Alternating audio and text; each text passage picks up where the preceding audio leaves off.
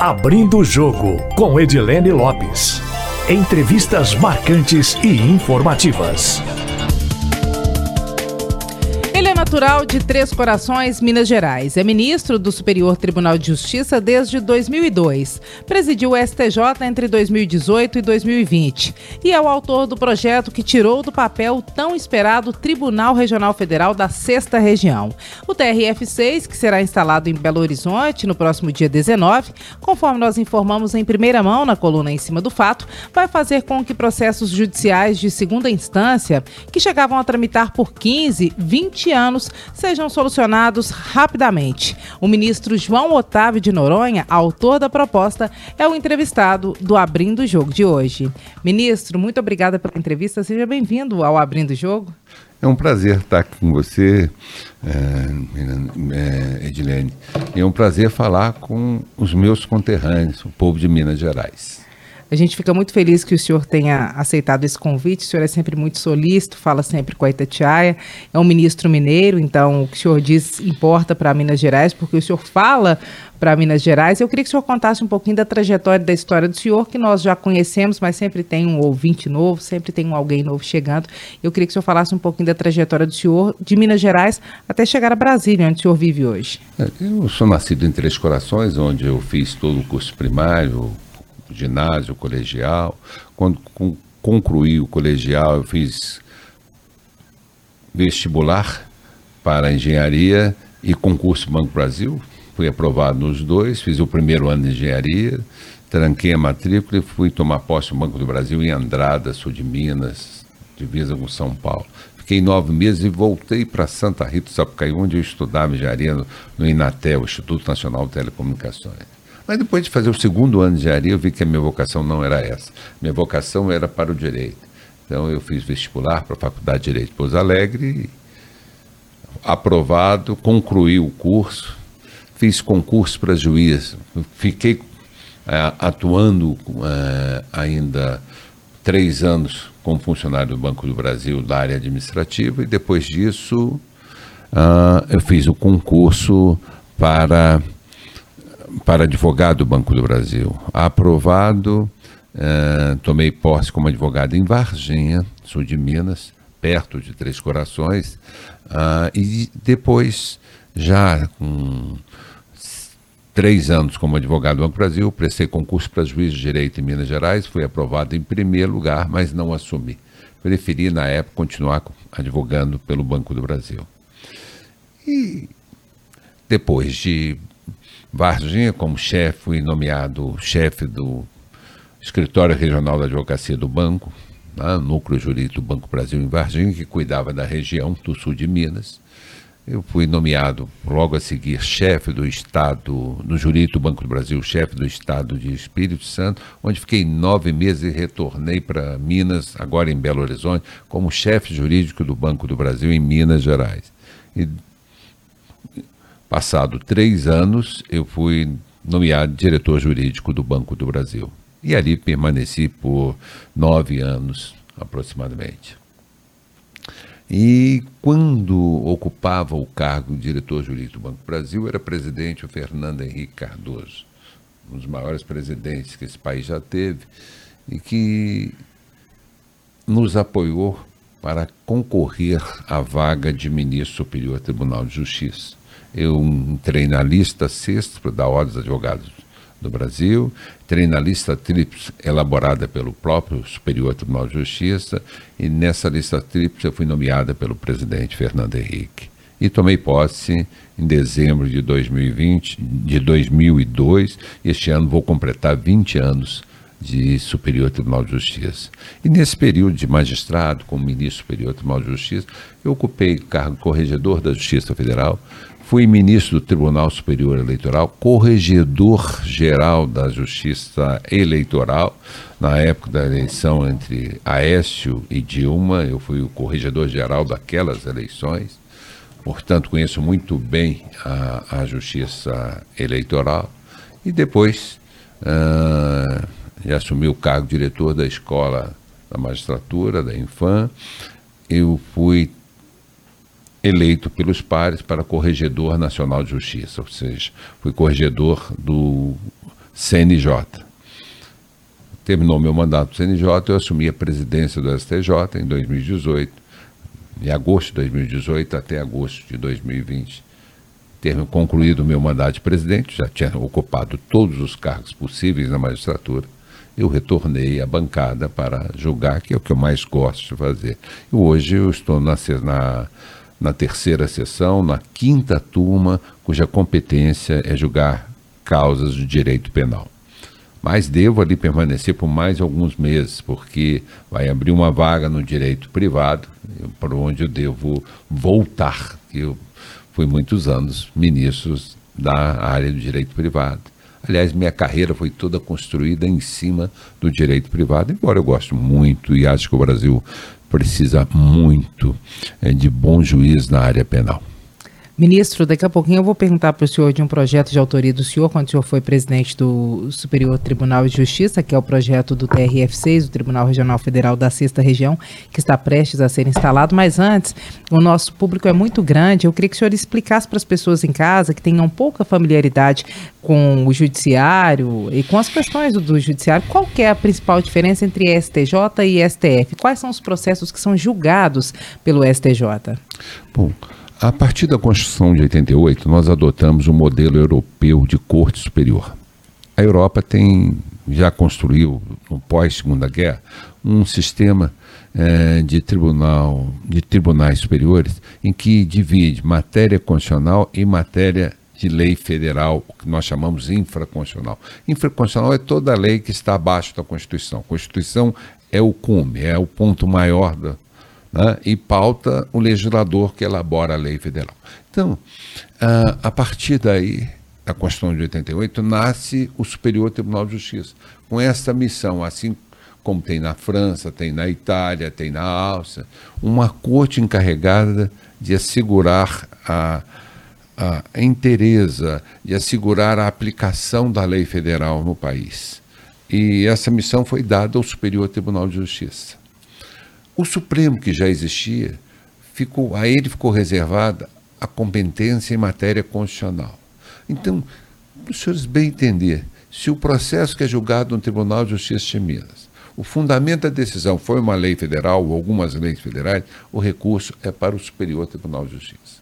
Se a matéria é constitucional, estamos discutindo a competência do Estado, estamos discutindo direitos fundamentais, essa matéria, o recurso vai ser endereçado ao Supremo Tribunal Federal. O Supremo, Supremo Tribunal Federal ele é vocacionado para apreciar causas cuja matéria discutida é de natureza Constituição, constitucional, ou seja, tem relação com a Constituição Federal. Hoje o Brasil tem cinco tribunais regionais federais e os processos de Minas Gerais da segunda instância são julgados no TRF1, que fica aqui em Brasília, salvo engano, atende 13 estados, mais o Distrito Federal. Qual que era a necessidade de ter um tribunal regional federal a mais, que no caso é o 6, que vai para Belo Horizonte? Eu queria que o senhor falasse do todo e do que, que Minas representava aqui no TRF1. Olha, o TRF1, onde está Minas atualmente ainda, ele compreende como você disse, 14 estados, 13 mais o Distrito Federal. Está congestionado. Um recurso de apelação costuma demorar 15 anos para ser julgado. E não é culpa dos desembargadores, é o volume de processo. Esse tribunal jurisdiciona 80% da área territorial brasileira. Isso é, é, foi um vício na concepção dos tribunais, no projeto de concepção dos tribunais regionais federais na Constituição de 88. Hoje, o percentual de processos oriundos de Minas, né, que chegam, portanto, no Tribunal Regional Federal da Primeira Região, é, corresponde entre algo em torno de 36% a 40%. Esse tribunal só tem um jeito de se viabilizar, é tirando dele serviço. Não adianta você ficar crescendo o número de embargadores aqui. Você precisa aproximar os tribunais da jurisdição. E Minas sozinho tem volume para ter um tribunal. E precisava, precisava criar muito tempo, se tentou criar no passado. Teve um, uma emenda constitucional criando, não, mas teve visto de origem. Na época, o presidente do Supremo era o Joaquim Barbosa, o ministro Joaquim Barbosa, e ele deu uma liminar suspendendo, vetando a instalação desses tribunais criados por uma emenda constitucional. E qual era o visto de origem? Ele foi proposto no Congresso. E a lei, a Constituição exige que a criação de órgãos judiciários, ou seja, de tribunais, várias, tem que ter origem no próprio Poder Judiciário. Bom, então ficou inviabilizado. Mas alguém precisava fazer algo e a Justiça não fazia. Quando eu tive a oportunidade de ocupar a presidência superior do Tribunal de Justiça, já tendo sido corregedor da Justiça Federal, eu conhecia muito bem e conheço muito bem a estrutura da Justiça Federal em todo o país e a realidade de cada tribunal e principalmente do Tribunal Regional Federal da primeira região. Ao me deparar com esse problema, só tem uma saída. Nós temos que criar mais tribunais. Temos, talvez no futuro, criar mais dois tribunais. Mas no momento, qual é o maior ponto crítico da Justiça Federal? Minas Gerais. E o TF1. Porque é, é, eu vou usar um termo pesado, é indecente você dizer para um jurisdicionado que o recurso dele pode demorar 15 anos para ser julgado. Olha, justiça tardia uma injustiça qualificada, já nos ensinava Rui Barbosa. E alguém tinha que fazer algo, as autoridades tinham que tomar providência. Eu era autoridade investida da Presidência Superior do Tribunal de Justiça e precisava fazer algo. E o algo era a criação desse tribunal. E aprovei no conselho, levei ao no Conselho da Justiça Federal, levei a proposta, desenhei, trouxe uma equipe de juízes para trabalhar comigo, formularem um desenho do tribunal, mas nós tínhamos um problema. O problema é que nós não nós estamos com uma emenda, uma PEC que proíbe o aumento de gastos. O aumento de gastos no teto, tem que respeitar um teto de gastos. E para respeitar esse teto, nós tivemos que ser criativos. E como é? Nós vamos criar o tribunal gastando a mesma coisa. Bom, vamos estudar o que nós podemos fazer. A primeira ideia que nós vimos, assim, a Justiça Federal, há 15 anos atrás, 12 anos atrás, criou uma série de varas, né, de varas é, no primeiro grau. Criamos um, uma quantidade enorme de varas, mais 1.300 varas. Esqueceram que os processos seriam julgados em maior quantidade, com maior rapidez, e que chegariam nos tribunais regionais federais. E o Tribunal Regional Federal da Primeira Região já estava congestionado pelo volume de processos que ele então, nós começamos a verificar também que muitas dessas varas ficaram ociosas. Estavam com poucos processos. Você poderia transferir o processo para uma outra vara e extinguir aqueles cargos. Extinguir esses cargos para quê? Para com o dinheiro gasto na vara, num juiz de primeiro grau, fosse aproveitado para pagar um desembargador. Nós transformamos vaga de juiz em vaga de desembargador. Como na justiça a diferença de salário de juiz para desembargador é muito pequena. Uh, por exemplo, em Minas, a extinção de 23 cargos deu deu-nos a oportunidade de criar 21 cargos de desembargadores. Que são os membros que vão compor o TRF6. E são é, 21, mas dois ficaram para aumentar o TRF1, três, né? e 18 foram designados para a criação do Tribunal Regional Federal da Sexta Região, com sede em Belo Horizonte, o nosso Tribunal Regional Federal de Minas Gerais. Os processos de Minas Gerais representavam que percentual no TRF1? Entre 36% e 40%. E um processo poderia demorar quantos anos para ser julgado? 15 ou até mais e esse, anos. E esse tempo vai, vai mudar para qual agora? A gente espera que depois de correr todo instalado o tribunal, que julgue isso no máximo em dois anos. Eu queria que o senhor especificasse para quem está em casa que tipo de processo, aí um exemplo prático, mas geral, vai parar no STJ e vai parar num Tribunal Regional Federal. Olha bem, a, a, revisão da sua aposentadoria é da Justiça Federal. Nós temos um processo de revisão de aposentadoria há 15 anos tramitando na Justiça. É? Os direitos do aposentado, às vezes, são pagos para os seus herdeiros, não para o aposentado. Isso não é razoável. Isso não é um país de justiça. A pessoa morre. Morre e os herdeiros é que vão receber aquela diferença, porque demora demais. a, todas as cobranças, as execuções fiscais de impostos federais são cobradas na Justiça Federal. As ações promovidas contra e pela Caixa Econômica Federal são julgadas uh, pelo, pela Justiça Federal. Então, uh, uh, o seu financiamento imobiliário decorrente, o seu saque de fundo de garantia, tudo isso é da competência da Justiça Federal. O tráfico de droga internacional é também competência da Justiça Federal, né, no, no, no plano penal. Então, nós temos uma, uh, um impacto muito grande na vida do cidadão com a instalação deste tribunal que vai acelerar o julgamento de recursos que estão paralisados há 10, 12, ou quiçá 14 anos, 15, na Justiça Federal, no Tribunal Regional Federal de, de Brasília vamos levar isso, o que é de Minas para Minas. É lógico que vai gastar um tempo para começar a pôr tudo em dia, mas colocado em dia, nós queremos um tribunal dinâmico, um tribunal moderno, informatizado, sem processo físico, todo processo digital, e que o processo possa acabar no máximo em dois a três anos, entre o primeiro e o segundo grau. Nesta segunda-feira, agora, o STJ vai julgar, vai avaliar as listas com os nomes dos desembargadores que futuramente alguns deles vão compor o TRF6. Como é que é esse processo que começa a partir desta segunda-feira? Bom, normalmente o próprio tribunal elabora a sua lista de juízes que, que é submetida ao presidente da República para ele escolher numa lista TRIPS quem será nomeado desembargador. Mas nós estamos num processo de criação então não tem como, o tribunal ainda não existe, não tem como ele escolher os seus membros. Então isso foi definido na lei que, criou o Tribunal Regional Federal da Sexta Região ao Superior Tribunal de Justiça. Nós vamos então agora pegar, já recebemos inscrições, são mais de são 38 inscrições.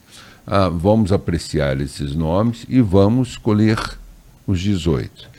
38, eu digo, são juízes de carreira. Desses juízes, desses juízes até antes uma boa explicação. O tribunal tem 18 membros. Desses 18 membros, uh, 14 vagas são reservadas aos juízes de carreira. Quatro vagas, nós temos duas reservadas para o quinto constitucional da Ordem dos Advogados do Brasil e duas vagas para o Ministério Público Federal nós vamos. os candidatos da OAB passam pelo processo primeiro da OAB, que faz uma, elabora uma lista CESPRA, que vai nos submeter, e o STJ dessa lista CESPRA vai escolher três, vai reduzir a uma lista TRIPS, duas listas TRIPS, porque são duas vagas, e enviar ao presidente da República para que ele escolha um cada lista. O mesmo vai acontecer com o Ministério Público, ele já nos mandou duas listas CESPRA, vamos reduzir para três, ou seja, reduzir a uma lista tríplice, enviar ao presidente da República para que ele escolha em cada lista um nome para ser desembargador. E quem concorre pelo Ministério Público? Os procuradores os proc... de justiça e os procuradores regionais. Então, duas vagas serão preenchidas pelo Ministério Público e duas vagas serão preenchidas pelo, pela, pela OAB, pela Ordem dos Advogados do Brasil. E aqui eleição feita em Minas Gerais, porque o tribunal tem um estado só, então nem é pelo Conselho Federal, mas pela seccional de Minas Gerais. Bom, e as 14 vagas de juiz? Bom, a Constituição diz metade deve ser promovida por merecimento e metade por antiguidade. Então, 14 vagas são os juízes mais antigos que se inscreveram. Alguns de Minas, alguns que não são de Minas, que estão no Amazonas, estão no Piauí, estão na Bahia estão concorrendo. Então, os 14 mais antigos, dos 14, 7 mais antigos, e é um critério objetivo, é data de, de posse na magistratura, serão nomeados. O presidente da República não tem nem oportunidade de recusar. Isso é nomeação obrigatória, vinculada. Já as outras sete vagas de merecimento é que o STJ vai fazer a segunda lista. Uma lista de antiguidades que é um, um procedimento formal. Agora não. Vamos fazer a segunda lista de, de magistrados, a de merecimento. Nesse merecimento, nós temos 38 candidatos e vamos fazer uma lista com oito, para que o presidente nomeie seis. Dois serão excluídos pelo presidente. E desses, desses aliás, uma explicação. Uh, nós vamos fazer uma lista para que o presidente escolhe seis. Bom, por que seis e não sete? Tem sete por antiguidade e seriam sete por merecimento. Acontece que uma das vagas de merecimento foi preenchida pela transferência da desembargadora Mônica Cifuentes do Tribunal Regional Federal da Primeira Região para o Tribunal Regional Federal que está sendo criado. Então, uma vaga está ocupada por transferência da desembargadora Mônica, que será a mais antiga do tribunal, porque já é desembargadora. Então, sobram dessas sete, seis vagas. Essas seis vagas nós vamos agora escolher oito nomes de todos os candidatos e o presidente da República escolherá os seis. E o STJ funila todas essas listas nesta segunda-feira ou a votação pode durar mais de um dia? Nesta segunda-feira pode durar mais de um? Não, não, o previsto é para segunda-feira. Encerramos tudo. E aí, depois disso, o presidente da República tem até o dia 19. Tem, tem até. Nós esperamos que o presidente da República faça com uma certa antecedência, o mais rápido possível, porque as pessoas precisam se deslocar para tomar posse no dia 19. Tem que se preparar. Então, a gente acredita que em uma semana há um sinal do Palácio Planalto que a gente poderia preparar, assim, que eles concordariam em nomear até o dia 10, dia 12 estariam todos nomeados embargadores. Ministro, e por que esse prazo até o dia 19?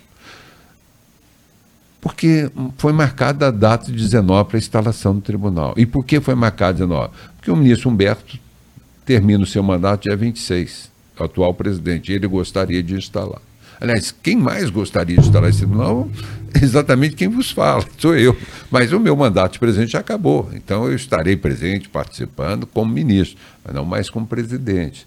E lógico, é, a gente vai estar lá com muito carinho, porque é muito bom ver que Minas evoluiu, que uma injustiça feita ao nosso Estado no passado, quando criaram os tribunais regionais federais, começa a ser reparada. Minas há muito merecia e necessitava de um tribunal regional federal. Sem barrismo. Sem barrismo, nós estamos dizendo pelos números, pelos dados. E, ministro, o senhor acha que se o STJ não tivesse tido um ministro mineiro, que no caso foi o senhor, esse TRF sairia do papel? Bom, o, o TRF teve, o, o, Tribunal, o STJ já teve vários ministros mineiros. E também não fizeram. Eu não sei que... Desde o início dessa reivindicação, depois Desde delas mais intensificado, é, pode primeiro não ter não tido na presidência, não teve. Na Isso. presidência. Mas não é questão é, de ser o ministro João Otávio. É que a situação a situação impunha uma atitude. E alguém precisava tomar. E que bom que eu estava na presidência nesse momento, quando nós conseguimos viabilizar. Criação de um tribunal não é só um, um projeto de lei que você encaminha ao Congresso. É preciso você negociar com o Congresso, com a Câmara, com o Senado, com as autoridades, com o Executivo, trabalhar o orçamento, viabilizar economicamente o, a, a, a, a, instalação, quer pelo orçamento, quer pela previsão de gastos, pela contenção de gastos, porque nós temos um orçamento muito enxuto para a criação deste tribunal. Então, eh, que bom que foi possível na minha gestão criar. Eu fico muito feliz por isso. O senhor falou da articulação e das negociações. A criação do TRF6 enfrentou uma dificuldade no parlamento, porque vários parlamentares representantes de outros estados não concordavam que se criasse mais um TRF e que ele fosse para Minas Gerais, que ele poderia ir pela reivindicação de alguns para outros estados. E o senhor falou que existe a possibilidade de se criar mais dois TRFs. Esses, por necessidade, poderiam ser em quais regiões do Brasil? Não, é, isso ainda deve passar por um estudo. Eu acho que tem, e na minha visão, acho que o Brasil ainda comporta dois tribunais regionais federais, vai ter que, isso no tempo, não precisa ser agora. Uh, o Sul está funcionando bem, mas eu acredito que talvez o Paraná possa juntar com Santa Catarina ou com outro estado no futuro e ter. Penso que o Amazonas precisa de um tribunal. Todo mundo tem que deslocar de Manaus, de Belém, para vir em Brasília acompanhar o julgamento do seu recurso. Isso não é razoável. São três horas de avião. Um passagem de avião é caríssimo. Então, ali precisa de um tribunal pequeno. Que maior, menor número de demanda, mas é uma região muito importante, repercussão internacional. É um tribunal que tem que cuidar muito das causas do meio ambiente. Então, me parece que há espaço. Mas isso não vai ser tratado agora, tenha certeza. Mas será tratado em um dado momento, porque essa necessidade vai se mostrar no tempo. Já se mostra mas será melhor conhecida no tempo, acredito eu. E, e a, a, a negociação passou exatamente por isso no Congresso Nacional. Não foi só pedir esta a aprovação do nosso projeto de lei, era convencer os demais deputados, os deputados de outros estados, que tudo tinha que começar pelo de Minas, porque o ponto mais crítico era esse. Então, isso nos levou a umas 15, 17 15 a 17 reuniões com bancadas, explicando, mostrando o desenho, mostrando cada uma, a situação de cada região. E, e, nós adotamos, tivemos o cuidado de entender o problema das outras regiões. Lembre, nós aumentamos os tribunais regionais federais já existentes, onde era possível. Convolamos vagas de juiz também e aumentamos. Aumentamos uh, oito vagas no Rio, oito, é, doze vagas em São Paulo. Quer dizer, aumentamos o, o, o, do Recife, o de Porto Alegre, todos eles foram aumentados. Ali era possível resolver com um aumento. Não é o caso de Minas. O tribunal que já não cabia, não tem mais espaço.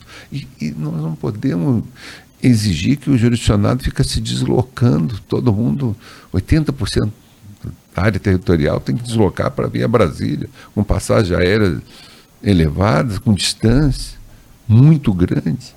Olha, bem vindo de, de Rondônia a Brasília, de do Amazonas a Brasília, de Belém a Brasília. Tudo isso, de certa forma, mostra que nós precisamos descentralizar um pouco mais no tempo. Mas tem que esperar o momento que a economia suporte, que os gastos públicos suportem, porque talvez aí não há espaço mais para transformar cargos de juiz em esmagador. Aí teremos que ter um aumento é, no orçamento. Ministro, na avaliação do senhor hoje, qual é o principal desafio da justiça brasileira? A celeridade. O desafio é julgar mais rápido.